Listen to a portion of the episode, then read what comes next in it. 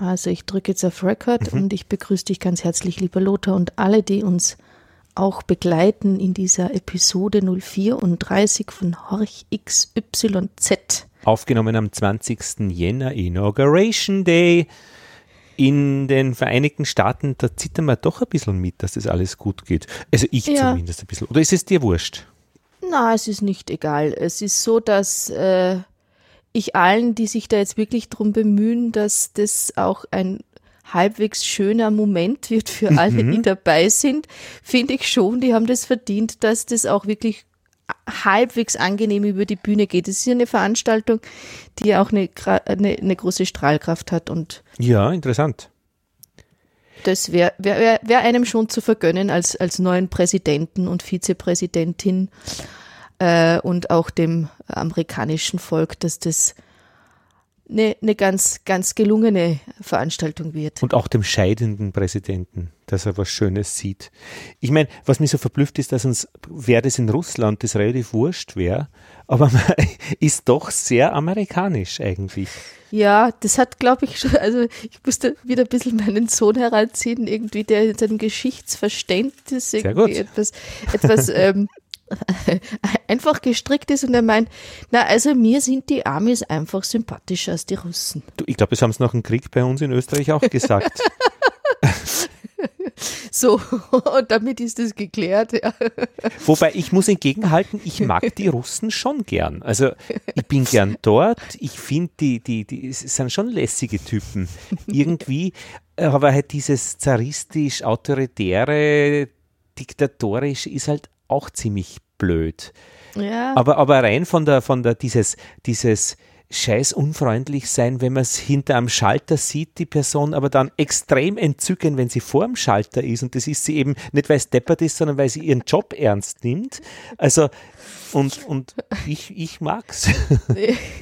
Ja, ich meine, es ist auch interessant, weil irgendwie das Demokratieverständnis, also kommen halt eben da auch von meinem Sohn immer wieder so ja. Fragen, ähm, ja, wie, wie, wie, hätt, wie würde denn jetzt Deutschland, äh, ja. wären wir jetzt in der Demokratie, wenn die Russen äh, das ganze Land zurückerobert hätten und den Weltkrieg gewonnen, den zweiten und so weiter. Ja? Und Amerika ist doch das Land, das dann die Demokratie wieder mhm. zurückgebracht mhm. hat und Russland hatte das überhaupt mal eine mhm. Demokratie und so. Und ähm, da gibt's natürlich schon Polarisierungen auch in diesen großen äh, äh, Geschichts ja, Verläufen der, dieser, dieser, dieser Imperien. Gibt Und in deiner kleinen Familie. Wie alt ist dein Sohn? Zehn. was, was, hm, ja, hm. Ich meine, ich habe mit 14 ein Referat gehalten oder mit 16 über die Oktoberrevolution. Das hat ein ja, Freund von mir aufgesetzt, der äh, schon Slavistik studiert hat in Wien und in der Buchhandlung Trattnerhof, in der kommunistischen Buchhandlung, seine Schriften ja, bezog. Cool. Und das Referat hat geendet mit Hochleben die äh, ähm, kommunistischen Führer äh, äh, Wladimir Ilyich Lenin und ich glaube Trotzki, glaube ich, war noch. Äh, cool. Und unsere Lehrerin auch nicht rechts, die, der hat das gut gefallen. ja, siehst du. Also es gibt, es gibt, äh, ja, es gibt historische äh, Neigungen, vielleicht Neigungen zu, zu gewissen Staatsformen und äh, Führerpersönlichkeiten. Und um da jetzt doch dann eine, äh, eine, eine Schleife hinzudrehen zur zeitgenössischen Musik, da tut sich schon auch schon einiges, oder? Im Osten? Ah, ja, sowohl als auch. Also das ähm, ist ja mittlerweile, äh, da ja auch Komponisten leider viel in der, ja, Vertreibung leben oder auch in der Diaspora oder eben auch im Exil, ist, kann man momentan oder mittlerweile gar nicht mehr genau sagen, das ist jetzt ein mhm. russischer Komponist, der, der schreibt in seinem Heimatland, ja. veröffentlicht dort und wirkt dort hauptsächlich von dort aus, sondern ähm, und, und auch bei, bei äh, amerikanischstämmigen Komponisten, wenn wir jetzt bei diesen zwei äh, großen äh, Kreisen bleiben, mhm. sondern viele leben äh, ganz am anderen Ende der äh, Erdkugel und ja, ja. schreiben aber trotzdem als ähm, ja, ähm, deklarierter äh, Nationalstatist sozusagen dann ähm, als russischer Komponist, aber vielleicht trotzdem in Iowa oder wo auch immer. Und wenn man, sagen wir jetzt, ein, auf diese Diaspora, auf die Vertreibung oder Flucht oder eine, sein Instrument mitnimmt, äh, gleichzeitig noch komponiert, dann besteht ja eigentlich gar keine Notwendigkeit mehr, dass man irgendeine Verbindung zur Herkunft hält und ja. vollkommen nomadisch neu eintaucht. Wobei, ich meine, was heißt denn Herkunft? Das ist ja auch immer diese, die, die, die Musikbibliothek im Kopf, also das genau. Gepräge. Genau. Genau, genau, ja.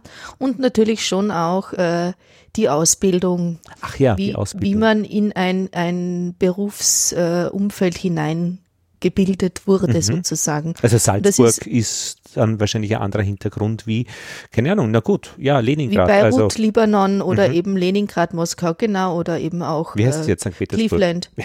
Cleveland, ja, genau, ja, ja. Na klar. Ja, also es macht einen Unterschied, wo man sich ähm, wo man sich gebildet hat als Musiker. Und warum, warum ist das so mit dem Unterschied mit der Ausbildung? Ist es, was ist da? Sind es die anderen Menschen? Naja, es gibt schon immer noch Strömungen, auch in der Musikpädagogik auch, die so ein bisschen schon nationale Strömungen darstellen. Ähm, weil ja auch sozusagen in der Tradition, aus einer Tradition heraus immer auch gelehrt wird. Mhm. Und, ähm, Aber was heißt das die, konkret?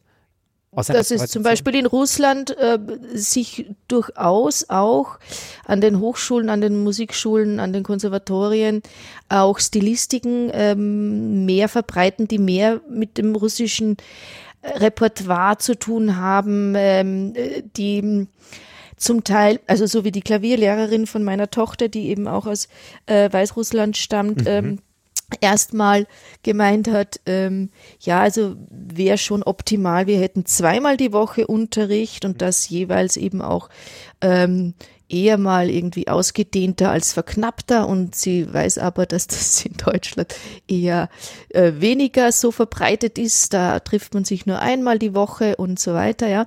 Also einfach auch ein bisschen mehr Fokus auf äh, musikalische Bildung. Äh, Leistung. Zu, Leistung auch, genau. Ähm, in vielen amerikanischen Bundesstaaten ist es zum Teil so, dass die Instrumentalausbildung der Kinder und Jugendlichen auch im Schulverband stattfindet. Also die mhm. kennen dann zum Teil diese Trennung von Schule und Musikschule gar nicht. Äh, das macht natürlich auch was aus, weil mhm. man äh, viel mehr im Kollektiv arbeitet und auch äh, studiert und sich auch viel mehr misst.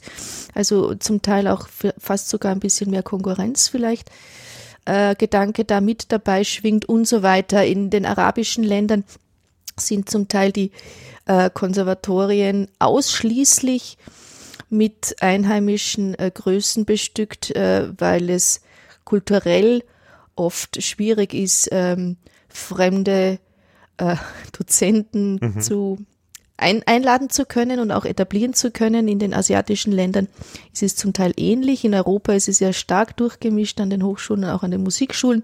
Habe ich jetzt wieder zwei neue Kollegen im Fach Klavier bekommen. Also äh, die äh, aus äh, der Ukraine stammen und so ist ja, also mein Kollegen schafft, meine Kollegenschaft spannt sich wirklich um den ganzen Globus, echt. Also von bis Nord, und Süd, es ist sicher auch eine Budgetfrage, wenn zum Beispiel bei uns in Wien, ich habe einen Freund, der ist Chorrepetitor an der Hochschule, an der Musikhochschule und die haben halt einen Chorrepetitor, den sie zahlen, der halt dann mit, keine Ahnung, Leute, mit Leuten spielt, die Hornisten sind und das ist sein Job. Und er wird, genau. er kommt aus, aus Franken, mit seiner Familie lebt er da, kriegt sicher ausreichend bezahlt, aber ist eben eine Budgetfrage. Wenn du das Geld nicht reinwirfst, äh, wirst du keinen Korrepetitor haben. Genau, ja, und ähnlich äh, eine Blockflötenkollegin ähm, die sich in Kuba äh, für die äh, musikalischen äh, Ausbildungen von, von kubanischen Blockflötisten vor allem auch irgendwie sehr stark engagiert. Ähm, da geht's dann immer wieder um, um, um Crowdfunding äh, für, für Instrumente. Äh, ja, ja. Also das ist ein ganz äh, großer äh, Anteil auch am Pädagogik. Ist ja nicht billig. Am, Genau, und an der pädagogischen, äh, also an der pädagogischen Arbeit auch, ja, dass die Schüler überhaupt ein Instrument haben, auf dem sie spielen können und das entsprechend funktioniert. In Wien kriegst du ähm, ein Fagott nebenbei. Wenn du Fagott lernen möchtest, wird da eins, äh, kannst du eins ausleihen für Nüsse.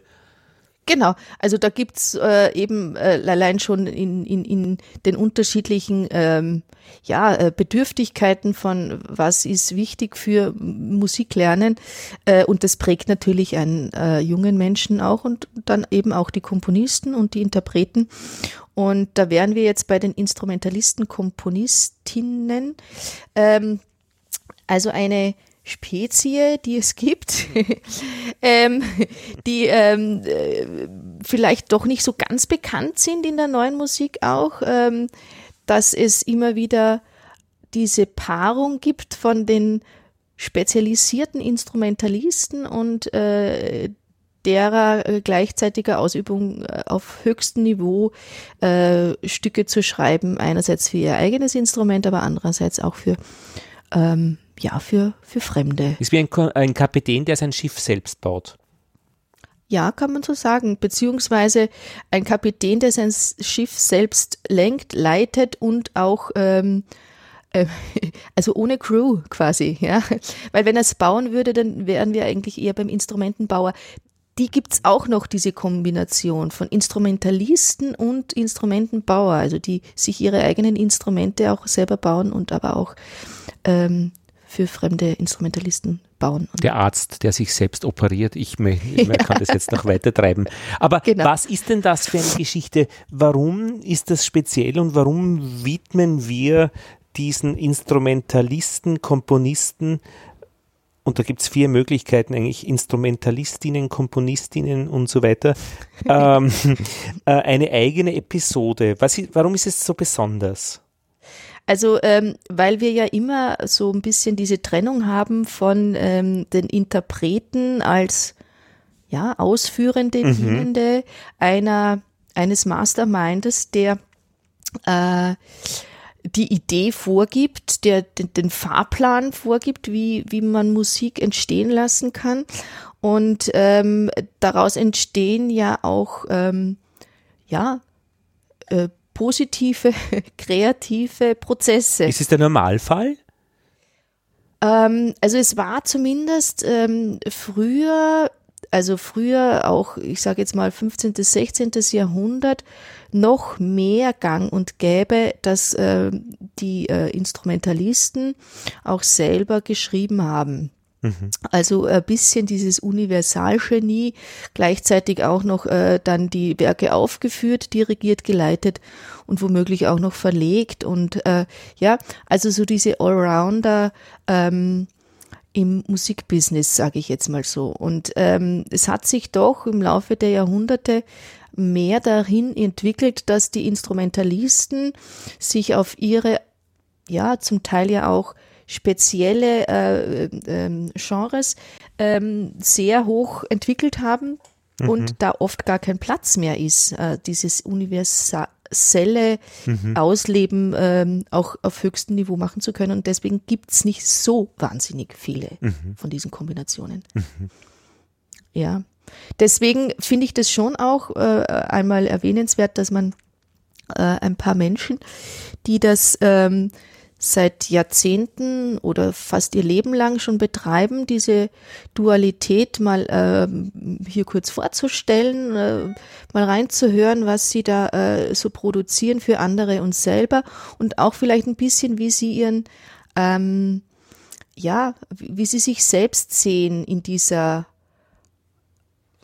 Dualität. Das finde ich schon interessant. Der Endkunde hört ja nicht.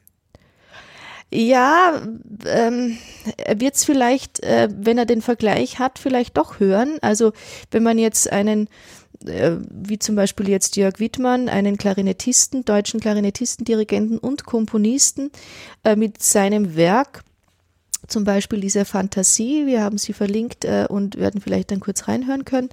Äh, wenn man ihn und dann daneben sozusagen einen anderen Klarinettisten spielen hört, wird man Unterschiede hören. Die Frage ist einfach, macht es ähm, im Erleben so einen großen Unterschied für den Zuhörer.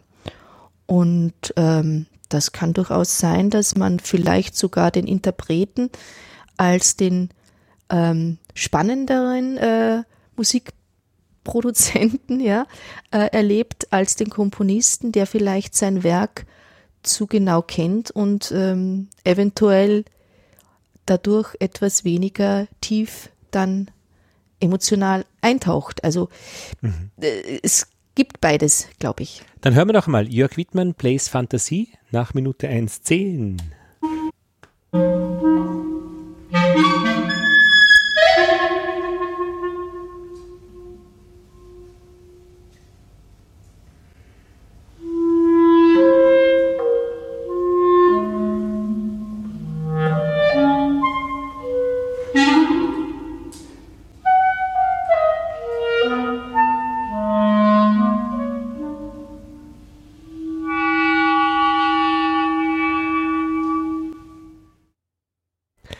Da steht einer alleine auf einer Bühne vor Menschen, die echt sind und spielt.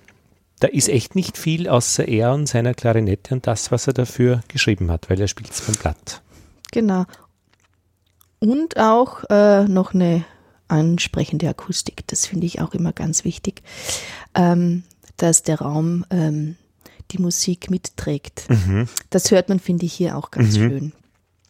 Ob das jetzt im Nachhinein bearbeitet wurde oder ob der Raum analog äh, mitschwingt, das war jetzt hier nicht zu hören, ist auch nicht so wichtig. Das ist ähm, ja auch noch dabei, dieses Produzieren von aufgenommenen Musikstücken.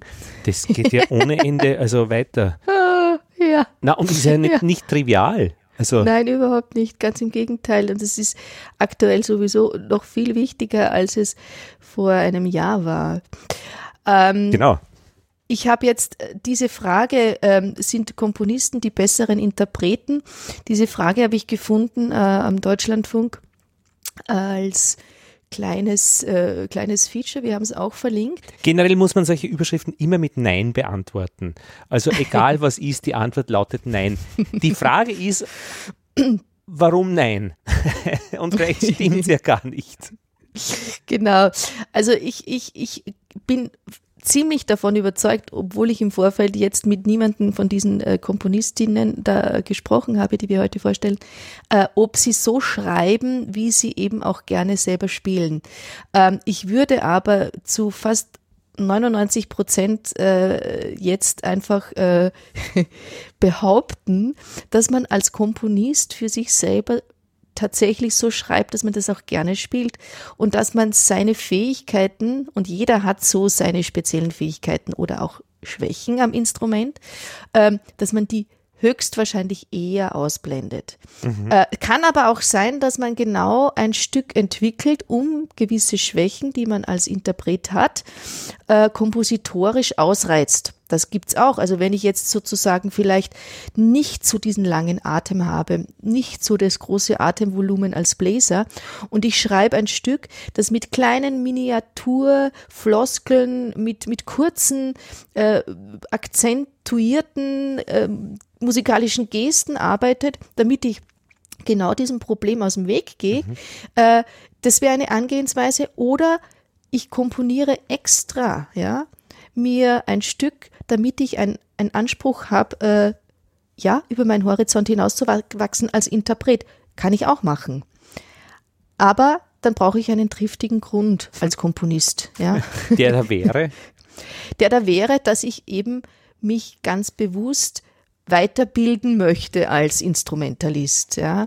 Und dann, man kann sich dann entweder ein Stück aussuchen von einem Komponisten äh, äh, der freien Wahl oder wenn man schon selber schreiben kann und das dann auch noch wiederverwerten kann, weil man erfolgreich auch von anderen äh, gespielt wird, ähm, dann hätte man so zwei Fliegen mit einer Klappe geschlagen.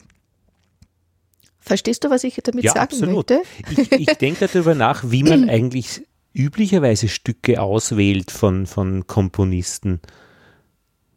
Ja, schon über emotionale Bezüge, über Geschmack. Ja, aber wo findest ah, da, da, schaust du einfach, was gibt schon äh, irgendwo auf Aufnahmen und organisierst dir dann die Noten oder. Genau, beziehungsweise es gibt so, ähm, wie soll man denn sagen, auch vor allem über Festivals und über die, die, die, die Reihen von Musik, doch auch ähm, eine Ästhetik, die bei der einen oder bei der anderen Reihe mhm. eher vertreten ist. Ähm, und dann stößt man auf Komponisten, die haben dann wiederum sozusagen ihren Dunstkreis, in dem sie sich gerne bewegen. Facebook ist momentan und mittlerweile ja auch so eine Plattform, wo viel gepostet wird, wo ich auch immer wieder mal interessante äh, Komponistinnen auch entdecke. Mhm. Äh, also da ist natürlich das Internet äh, schon auch so eine Riesenplattform geworden und äh, derer bediene ich mich ja für die Vorbereitungen unserer Episoden ja auch immer. Kann sein, dass man da was Großes ähm, dann nicht mehr bemerkt, was es eben nur analog irgendwo gibt in einem in St. Petersburg, sage ich jetzt einmal.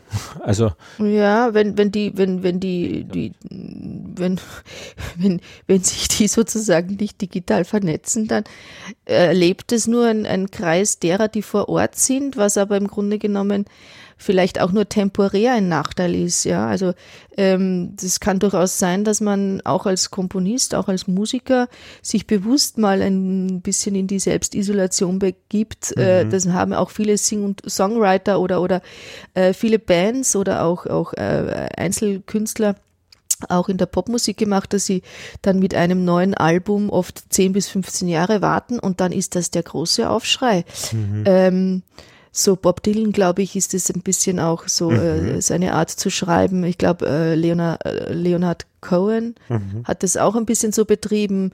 Also, ähm, dass man ganz bewusst sich vielleicht auch rar macht, um dann wieder groß rauszukommen. ja, ja, aber ich meine, wenn ich eine Radiosendung mache und äh, im Internet nachschaue nach Interviewpartnern, dann gibt es nur die Interviewpartner, die es eh schon gibt. Aber wenn du mit dem Mikrofon durchs Land gehst und irgendwo schaust, wo jemand ist, der was zu erzählen hat, kriegst andere Sendungen. Nämlich, ja, also jetzt könnte man sagen, was ist besser, was ist schlechter, aber. Nein, aber auch, auch, auch, auch in jedem Fall sicher lebendig auch. Also, äh, klar, äh, also die Leute selbst wieder herbei zu finden eigentlich. Genau. Und ich glaube, das ist auch etwas, was man in einer Balance äh, ein, mhm. ein, ein Leben lang auf eine Berufs, auf ein Berufsleben oder auf ein generelles kreatives Leben bezieht oder beziehen kann, ähm, dass man ja sich immer wieder Wege findet und sucht, auch die einen bereichern und äh, dann sind das vielleicht womöglich auch wirklich Begegnungen abseits der erfolgreichen Karriere, ja, äh, und äh, man geht wieder und sucht auf anderen Kontinenten oder mit anderen Musikern zusammen wieder neue Wege, was zu erleben, was man dann aber wiederum wiederverwertet im, mhm. im äh, kreativen Prozess. Sag, jetzt hat man sich ein schönes Stück selbst geschrieben, das man als Instrumentalistin sehr gut spielen kann und dann gibt man es weiter und jemand anders äh, interpretiert das dann. Wie geht es einem da? Ja, das finde ich ganz nett, weil das der Heinz Holliger, der ähm, zweite Komponist und Oboist, ein Schweizer, ähm, der jetzt mittlerweile auch schon über 80 Jahre alt ist und auf eine extrem erfolgreiche und lange Karriere einerseits als Komponist, andererseits als Oboist zurückblicken kann und auch vorausblicken kann. Der ist wahnsinnig produktiv und ähm, der findet es nicht so ganz einfach und ich habe das auch in den Show Notes dann ähm, ein, ein, ein, Zitat eingefügt. Er dreht fast äh, durch, sagt er, wenn er zuhören muss, wie seine eigene Musik aufgeführt war, wird, ohne dass er dabei was tun kann. Er ist mich gewohnt, immer aktiv mitzuwirken. Wenn man mir die Möglichkeit gibt, versuche ich natürlich, das vor den Aufführenden zu vermitteln. Na klar, ja, ja. Ja, genau. Und ähm, sozusagen, dass er irgendwie seine eigenen Kinder in die Welt entlässt und dann sich ab und zu dann denkt, ach, mache ich es doch lieber mal selber auch. Mein dann höre ich so, wie ich es gern hören möchte. Ich habe ja. einen, einen, einen Radiobeitrag über das Riesenrad gemacht und äh, zehn Minuten jemand musste zwei Minuten draus kürzen. Also die hat das gekürzt, das, was überhaupt nicht geht. Das Beste, da drin hat, die wollte die weggeben. Also da spürt man Zorn, Angst und Verzweiflung und Wut unbändige, was die anrichtet. Also wahrscheinlich geht es eh in die Richtung, oder? Äh, ich verstehe jetzt noch nicht ganz den Zusammenhang. Na, ja, ja, nein, wenn, wenn jemand andere in dein Werk eingreift also, äh, und, und mhm. das interpretiert und kürzen ist ja auch interpretieren.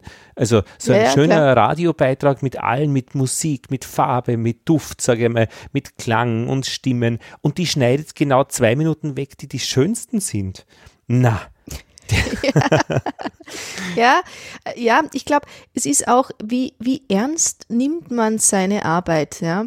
Und ähm, das hat ja auch was, etwas mit Wertschätzung zu, zu tun. Wobei es durchaus ähm, auch ähm, Charaktere gibt, die mit äh, dem Freigeben ihrer Musik und ihrer, ihrer, ihrer hochwertgeschätzten ähm, äh, Produkte einer, einer Auseinandersetzung mit einem Thema, das uns alle betrifft, ja, ich, ich weite das jetzt mal aus, äh, die sich da leichter tun damit, sagen, ich gebe das frei, das ist jetzt sozusagen ähm, Public Domain. Ähm, Genau, ja, und, und äh, ähm, äh, jeder kann sozusagen sich da, das äh, rausholen, was er da braucht davon und, und äh, ich bin sozusagen damit auch wieder entlastet, weil es ist ja doch auch eine, eine Form von, von Last, die man mit sich trägt, wenn man die Verantwortung nie, nie freigeben kann, also mhm. nie, nie loslassen kann im Grunde genommen. Und ähm, was er in diesem kleinen Ausschnitt auch noch äh, betont, der Heinz Holliger, ist, äh, dass es auch etwas mit, mit äh, der Vergangenheit und mit der Schulung zu tun hat und dass ähm, der Interpret unterbewusst eben genau das auch alles mitbringt. Und, und äh, äh, wenn jemand so wie er mit der Oboe so eng mit, mit mit den Interpretationen verwachsen ist, dann ist es ja auch eine extrem hoch qualifizierte, differenzierte Schulung auf dem eigenen Instrument. Und das macht eben, finde ich, schon auch diesen Unterschied aus, ob ein Komponist eben auch ein Interpret seiner eigenen Werke ist, weil er auf seinem Instrument auch ein Meister ist. Ja. Ich glaube, das ist wirklich, es macht etwas mit dieser mit diesem Vermögen womöglich loslassen zu können, weil man als Interpret, wenn man vor allem auch anspruchsvolle Werke äh, spielt, äh, so viel Zeit mit sich selbst und diesen, diesem Ausarbeiten der, der, der Fähigkeiten verbringt, mhm. ja, ähm, dass es höchstwahrscheinlich dann doch nicht so einfach ist, ähm, darüber hinweg zu sehen, wenn jemand anderer vielleicht nicht mit den gleichen Fähigkeiten an ein Werk herangeht, ja. was ja nicht heißen muss, dass dieses Werk dann nicht deswegen trotzdem aber auch lebendig bleibt. Ja. Mhm. Hören wir mal ja. geschwind, was er sagt, der Heinz Holliger. Lehre mich äh, eben so als, als äh, Oboist und ich sage immer, das ist meine Schokolade-Seite, die ich sehe. Und so baue ich ihnen nachher das zeigen, was ich in mir innen höre, also meine Musik, dann kommt sehr äh, abweisende äh, Stimmung nachher. Ja, ja. Äh, ich meine, das gibt es da ein Overvoice, damit wir verstehen, was er sagt. Schauen wir mal, die Sprache der Musik, äh, Fantasy. Doch, doch haben wir da noch.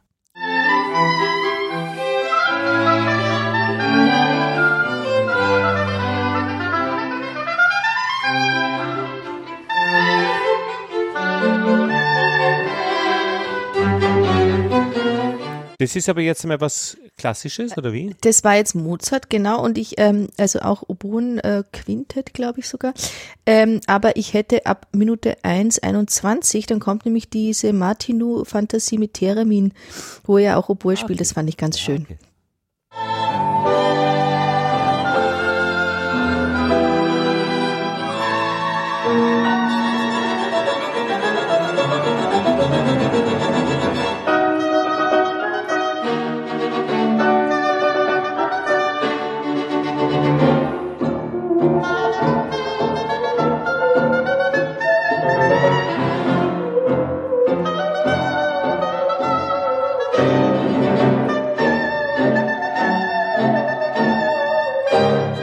Okay. großartiges Huhu ja.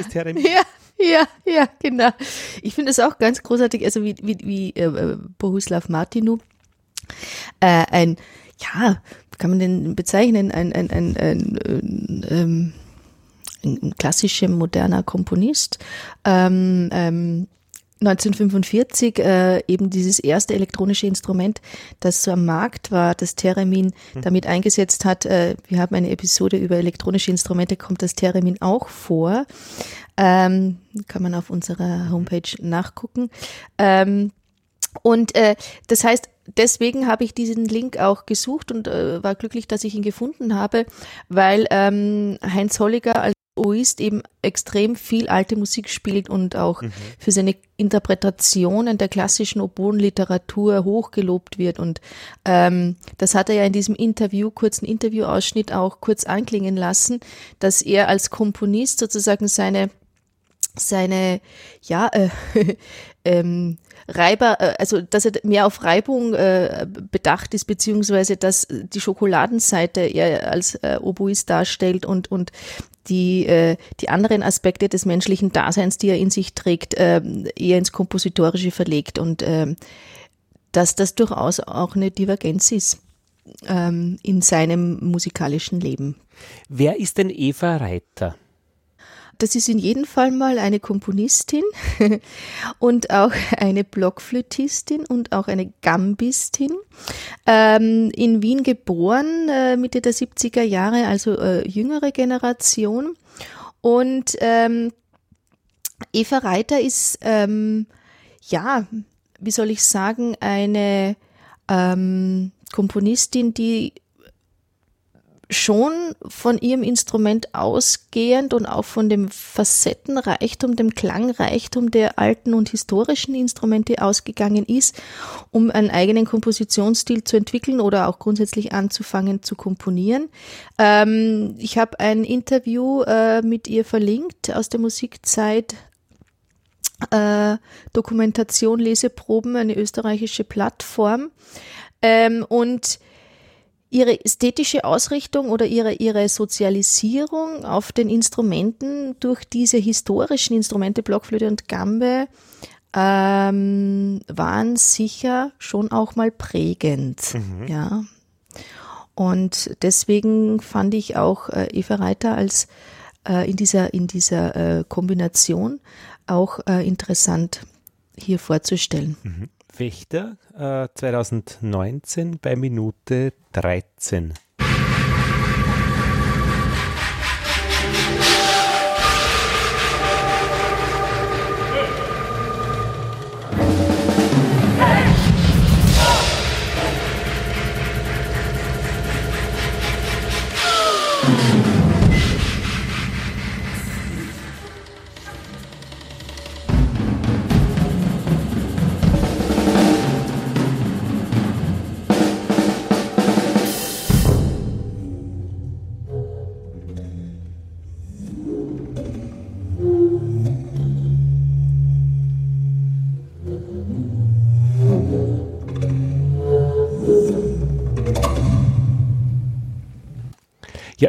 das macht Spaß.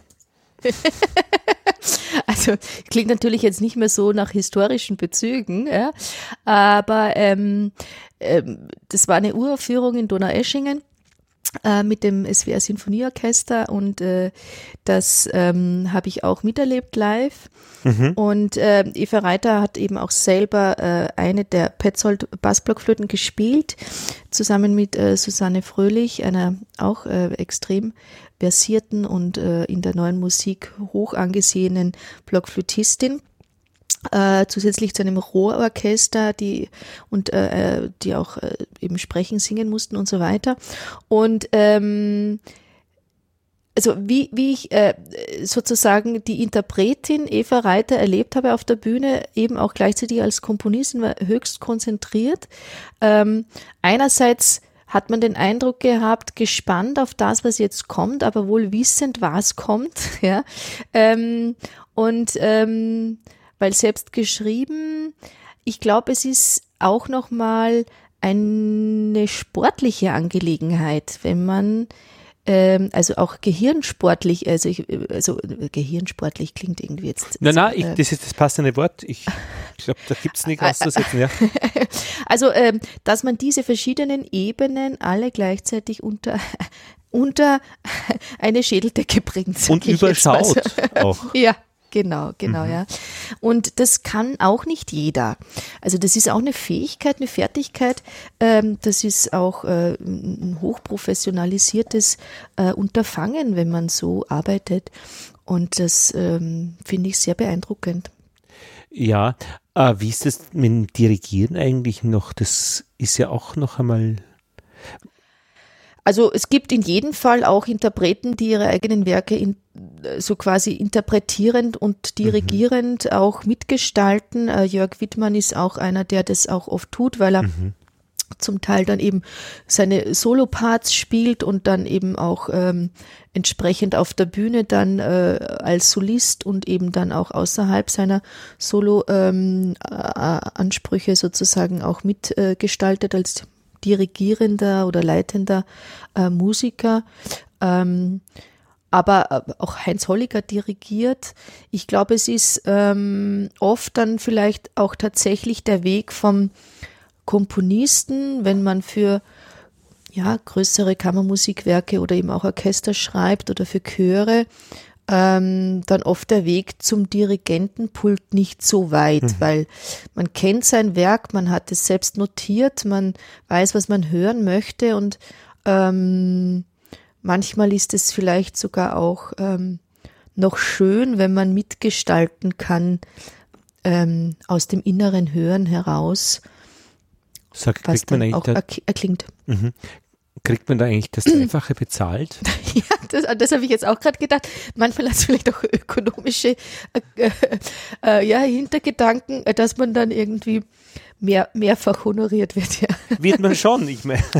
Also man kriegt in jedem Fall ähm, Mhm. Äh, als Komponisten, Komponistenhonorar und äh, die, das sind ja oft auch Fördertöpfe, die ganz woanders herkommen als Honorare, die eben dann für eine Aufführung äh, zur Verfügung gestellt werden müssen, entweder über den Veranstalter oder über ähm, eben nochmal andere ähm, ähm, ja, Budgettöpfe. Mhm. Ähm, man hat auch andere Rechte in der Wiederverwertung, also das ja, heißt, ja. Äh, es gibt dann ja auch Tantiemen und auch entsprechende ähm, ja, äh, mehrfach äh, Verwertungen, die kann man durchaus auch aus, ausreizen und äh, aktuell eben gerade auch in der Situation, wo viele Musiker einfach nicht live performen können, sind durchaus dann die äh, Wiederverwertungsrechte auch äh, eine gewisse Form von Einnahmequelle. Sag, und gibt es auch Grenzen des Ethischen oder des Korrekten? Was darf man nimmer tun? Ich meine, wenn der, wenn der Gasmann sich selbst kontrolliert, ist das vielleicht keine so gute Idee wurde da schon etwas erkannt? Also das, äh, also es gibt immer irgendwo so die schwarzen Schafe, ja. Ähm, aber es gibt auch immer also die Veranstalter noch auftreten. Ja, und die besseren und die schlechteren Geschäftsleute. Also Aha. das ist vor allem eben, muss man leider auch sagen, bei den Kreativen ähm, oft eben auch oft nicht so gut entwickelt, das Geschäftsmodell, ja. Und, mhm. und äh, ähm, mittlerweile Weile werden in den Studienlehrgängen und auch irgendwie in der, in der Ausbildung auch diese Aspekte irgendwie zumindest mal rudimentär angesprochen, also irgendwie auch mhm. sozusagen Produktmanagement, ja, ja, wenn man das und, äh, und das ähm, ist, ist aber existenziell nötig, wie man jetzt auch sieht, ja. Und es gab viele äh, Selbsthilfegruppen auch zum Teil oder Künstler helfen Künstlern eben auch allein schon, wie füllt man überhaupt irgendwie Förderanträge aus und wie kommt man zu entsprechenden ähm, Ausgleichszahlungen und, und, und Hilfszahlungen. Ähm, da gibt es wirklich Künstler und Musiker auch, die wirklich auf Wolke 7 äh, zu Hause waren und, und äh, kläglichst abgestürzt sind und äh, ähm, dann da auch wirklich hilflos wie ein Käfer auf dem Rücken äh, ja, also erstmal einen Stups brauchten, um sich umzudrehen und irgendwie diese Bürokratiehürden zu meistern. Ja. Oh, verstehe. du hast gegähnt vorhin, ich habe es gehört. Ähm, das war äh, vielleicht. Ich kann mich an nichts erinnern. Ich bin nur heute um 5 Uhr aufgestanden oh. und habe schon ein bisschen was gemacht. Oh äh, ja, Wahnsinn. Die Spanisch-Hausübung für einen Spanischkurs ja. um 9. Nur das Gähnen war sicherlich nicht vom Inhalt her, sondern die, körperlich. Nein, ja, eben wenn, deswegen. Ne, nee, bei mir, bei mir wird bald, bald der Magen knurren und äh, äh, entsprechend gibt es hier nämlich jetzt auch äh, mhm. äh, wieder Kinder zu Hause, äh, seit längerem schon wieder, äh, die mittags nicht in der Schule sind und nicht in der Mensa und auch nicht äh, sonst wo sich verköstigen, sondern zu Hause gerne was essen möchten. Deswegen würde ich jetzt äh, so, so äh, blöd dieser Schwenk jetzt ist, noch ganz schnell auf Helena Winkelmann. Also ich überspringe jetzt ganz kurz einen Komponisten, weil diese Dame auch Komponistin und Geigenspielerin, Violinistin, aus meiner Perspektive ein bisschen anderen Komponistinnen-Typ verkörpert als Eva Reiter. Äh, soll sie obwohl, sprechen jetzt oder soll sie ähm, Ja, bitte gerne einmal kurz, äh, kurz obwohl, über Entschuldige, ich, suche, ich war ja. im Halbsatz, habe ich dir unterbrochen. Nee, äh, gerne, wie sie kurz über das Komponieren spricht, gerne mhm. am Anfang des Links.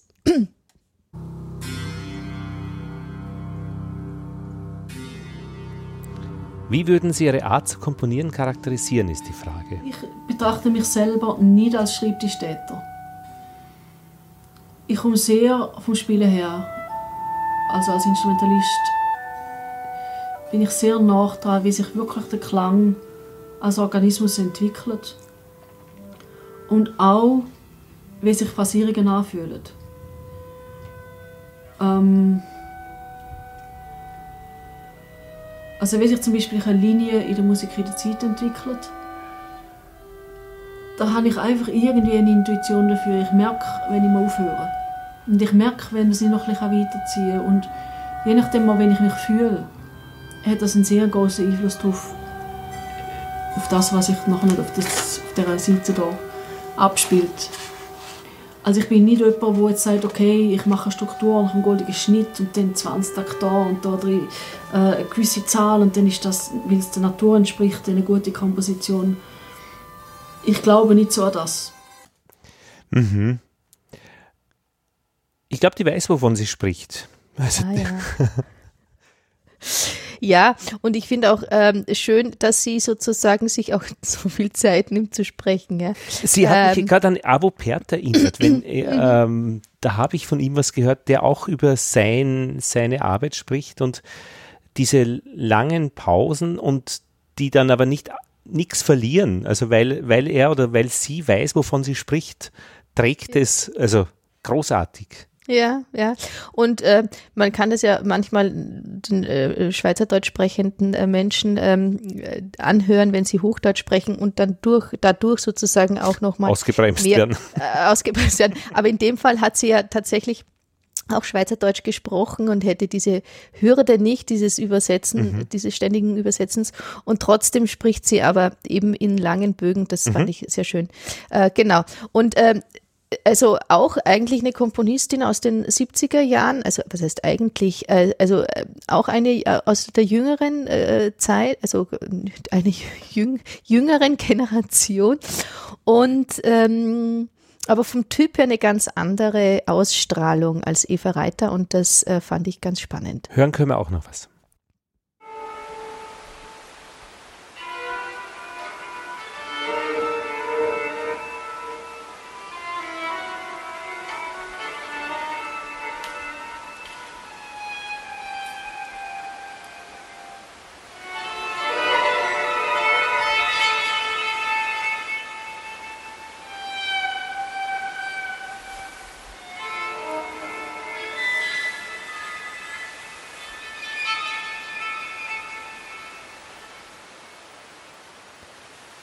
Canto Quinto hinten mit Schatten, die getanzt werden hinter ein, äh, einem, einer Leinwand, also mit Silhouetten, die sich teilweise überlappen. Ja, sie spielt selber auch ein Stück für ähm, Violine und Elektronik. Inferno schon auch, äh, ja, ein, ähm, ein, ein vehementes Thema. Mhm. Ah, richtiges Inferno, Doppelpunkt, Canto, Quinto, ich habe das vergessen. Genau, ja, und ähm, also auch eben, wie gesagt, sie schreibt ein Stück und sie spielt es auch selber auf der Bühne mit zwei Tänzer, Schattentänzerinnen mhm. und ähm, finde ich schon also so eine, so eine Personalunion finde ich schon bemerkenswert. Also wo es nicht passt, sind Mathelehrer, die ihre eigenen Schularbeitsangaben schreiben oder die Matura, Gott behüte, selbst zusammenstellen. Das gehört getrennt. ja, auch ähm, ja, also ich finde auch das, das Selbstproduzieren und das Selbstvermarkten und so weiter. Also es gibt schon auch Grenzen, wo man manchmal irgendwie ganz bewusst sagen muss, so weit gehe ich, äh, das mache ich selber und das gebe ich aus der Hand. Weil ich es gern mache oder weil ich äh, einen guten Grund habe, es zu tun und nicht, weil genau. ich muss oder getrieben werde oder die Umstände mich dazu verpflichten. Genau, ja. Und einen Komponisten würde ich noch gerne am, am, am Rande unserer Sendung noch mit reinbringen, den Alexander Moosbrucker, den ich sehr schätze, auch persönlich als Musiker, als Organist und äh, Komponist. Der hat nämlich für sein neues Werk, äh, für die Bregenzer Festspiele einen Opernauftrag bekommen. Das wurde jetzt auf kommenden Sommer 2021 verschoben, die Uraufführung. Äh, Corona-Pandemie bedingt sind die Festspiele im Sommer 2020 ausgefallen. Und er hat mit einem ähm, Orgelbauer aus äh, Vorarlberg eben auch eine Orgel, ähm, eine Art von Orgel entwickelt, die dann als Instrument und als Bühnen äh, ja, Bühnengestaltungselement und äh, so weiter auf der äh, Opernbühne eben an, dann auch steht. Und da hätten wir so ein bisschen auch die Verbindung von äh, Organist, also von, von äh, Interpret, Komponist und eben auch Instrumentenbauer. Also er zieht da die Schleife sogar noch mal etwas weiter. Das mhm. fand ich auch ganz spannend. Und ja, das Ganze ist dann, findet dann nicht statt. Das findet jetzt äh, zeitverzögert um ein Jahr. Ah, okay jetzt im August statt dann mhm. als Uraufführung. Ähm, so hoffen alle Beteiligten. Und ähm, ja, also man schreibt äh, und konzipiert äh, sicher eben auch ein, ein Werk, ähm, das man äh, als Auftragswerk schreibt, sicher anders, wenn man ähm, ein Instrumentarium mitdenkt, das man selber auch gut beherrscht. Und äh, wie er das da zumindest jetzt mal angefangen hat zu, zu äh, lösen, also was heißt zu lösen, ähm, diese Idee, ja, ähm, also auch eine Orgel in den Mittelpunkt zu stellen ähm, als Instrument, ähm, die finde ich auch ziemlich, ziemlich gelungen. Mhm. Ja. Na, und schön wäre es, wenn es dafür auch Geld gibt. Ich meine, wenn du mit Familie für ein Jahr Geld brauchst, was wird man da, keine Ahnung, 50.000 Euro, ähm, irgendwie ähm, muss man schon einmal eintreiben auch. Oder ja. äh, übrigens, wir haben einen Kommentar gekriegt auf unserer Website äh, Horch XYZ, allerdings einen, wie es scheint, äh, Spam-Kommentar. Dennoch äh, würde ich ihn ganz kurz vorlesen. Brauchen Geld, verdienen sie es, ohne ihr Zuhause zu verlassen und äh, verknüpfen äh, Bitcoin, Gold, Come Compare Gasthaus am Flughafen.de, da wird schlimme Dinge verlinkt. Oh. Ähm, jedenfalls ähm, ein Kommentar aus dem Off. Aus dem Off, den ich dir nicht vor oder uns nicht vorenthalten wollte. Man kann natürlich auch äh, schöne Dinge kommentieren, also an unsere Hörerinnen und Hörer, wenn sie existieren. Ein Lebenszeichen auf horch.xyz ist natürlich zehnmal Eine so schöne, schön eine schöne Sache und wir werden es auch wirklich äh, mit Freude ähm, bemerken. Dann auch bemerken, genau, und auch weitertragen. Wobei ich schon ein Fan bin von schön geschriebenen Spam-Kommentaren, weil die haben auch eine gewisse Lyrik.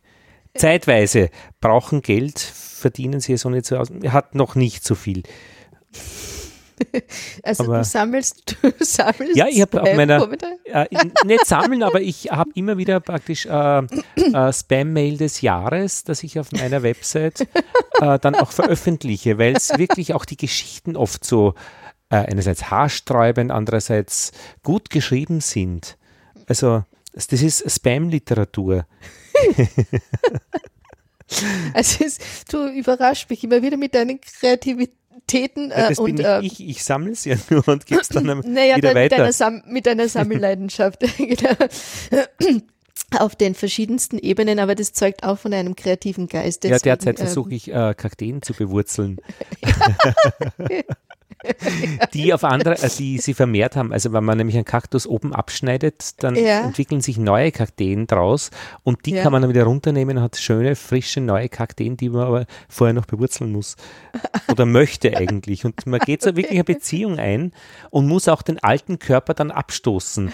Also irgendwann sagt man, okay, das jetzt ähm, wirst du keine, äh, kein, kein Leben mehr fruchten.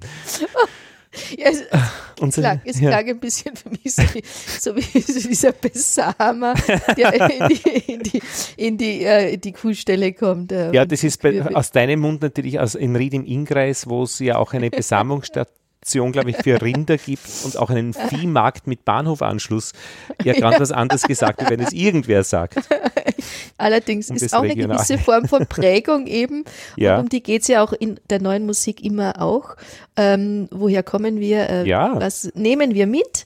Ähm, und was nehmen wir jetzt mit aus unserer Episode mit raus? Und ähm, ich habe mich sehr gefreut, Lothar, mhm. weil für mich ist jetzt aktuell wirklich eine Episode, äh, äh, die äh, nach unserem Listen äh, abhaken Prinzip funktioniert. Mhm. Ähm, wirklich ein echter Luxus und äh, Luxus ist immer schön. Und äh, deswegen danke ich dir ganz herzlich für dieses Gespräch, für deine äh, technischen ähm, Fertigkeiten. Das klingt mit, äh, Rauswurf. mit Links, ja, ja, es ist kurz nach zwölf mhm. und wie gesagt. Jetzt müssen wir ähm, kochen gehen, ich auch. Jetzt müssen wir schnell was kochen und dann äh, gibt es einen Nachmittag lang Stunde um Stunde online Blockflötenunterricht ähm, worauf sich aber meine Schüler alle doch immer sehr gut äh, vorbereiten und auch freuen. Und äh, nichtsdestotrotz äh, braucht es viel Kraft und Energie, positiv hinterm Bildschirm zu sitzen, auch nach drei, vier Stunden. Wahnsinn. Also ich mache ein Mittagsschläfchen ganz gern nach dem Mittagessen und stehe dafür dann wieder mal früher auf. Also ich. genau, man muss, und das finde ich auch ganz schön, ähm, seine Produktivität äh, erkennen. erkennen und sich, wenn möglich, die Tagesstruktur danach ein bisschen zu richten. Lieber Lothar, ähm, wir hören und sehen uns. Ich weiß nicht mehr genau, auf welche Art und Weise unsere nächste Episode startet. Bei nächster ähm, Gelegenheit. Und genau. geschnitten wird eh nix so gut, äh, aber das, äh, die jetzige gibt es bald. Das mache ich jetzt die Vorausschau, äh, die Vorausschau habe ich jetzt nicht im Kopf, weil äh, ich jetzt einfach hier keine Unterlagen habe. Ja. Aber es, es wird, wird in jedem Fall spannend. Absolut. Bleiben. Also, genau. Das war's dann. Dankeschön. Ich danke auch.